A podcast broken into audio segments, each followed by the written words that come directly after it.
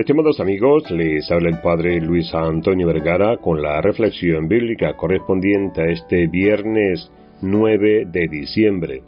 El Evangelio está tomado de San Mateo, capítulo 11, del 16 al 19. En el día de hoy, a pocos días de la celebración de la fiesta de Nuestra Señora de Guadalupe, recordamos a San Juan Diego, el hombre en cuyos vestidos quedó impresa la imagen de la Madre de Dios.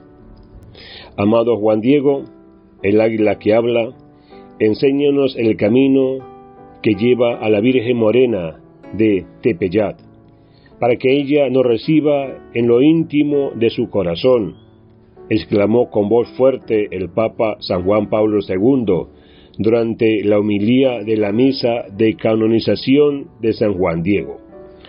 Con estas palabras, el Papa le pedía al vidente de Guadalupe que nos muestre el camino del amor y piedad a nuestra Madre. La Virgen María, para todos los fieles, le amamos como este santo la amó.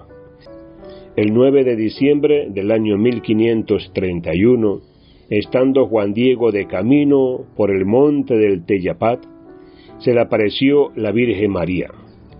La señora, que se presentó como la perfecta siempre Virgen María, Madre del verdadero Dios, y le encomendó que se presente ante el obispo capitalino, Juan de Zumarraga, para pedirle en su nombre que se construya una iglesia en aquel lugar. Juan Diego accedió a llevarle la petición de la señora al obispo, pero éste no le creyó y se negó a cumplir el pedido. La Virgen entonces se le apareció de nuevo a Juan Diego y le pidió que insistiera. Al día siguiente, Juan Diego volvió a encontrarse con el prelado, quien escéptico lo interrogó sobre la doctrina cristiana y le pidió pruebas del prodigio que relataba.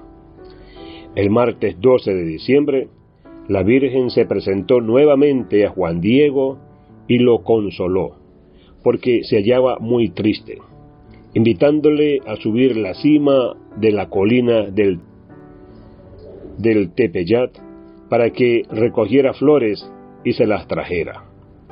San Juan Diego accedió al pedido de la Virgen. Cuando llegó a la cima, encontró un brote de flores muy hermosas y las colocó envueltas en su tilma, o sea, el manto típico con el que se revestían los indígenas de la región.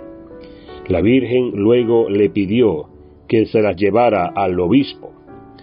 Estando frente al prelado, el santo abrió su tilma y dejó caer las flores.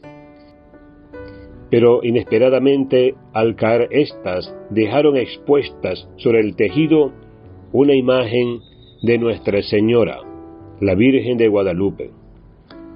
Desde ese momento, aquella prodigiosa imagen se convirtió en el corazón espiritual de la Iglesia en México y en una de las mayores devociones marianas del mundo.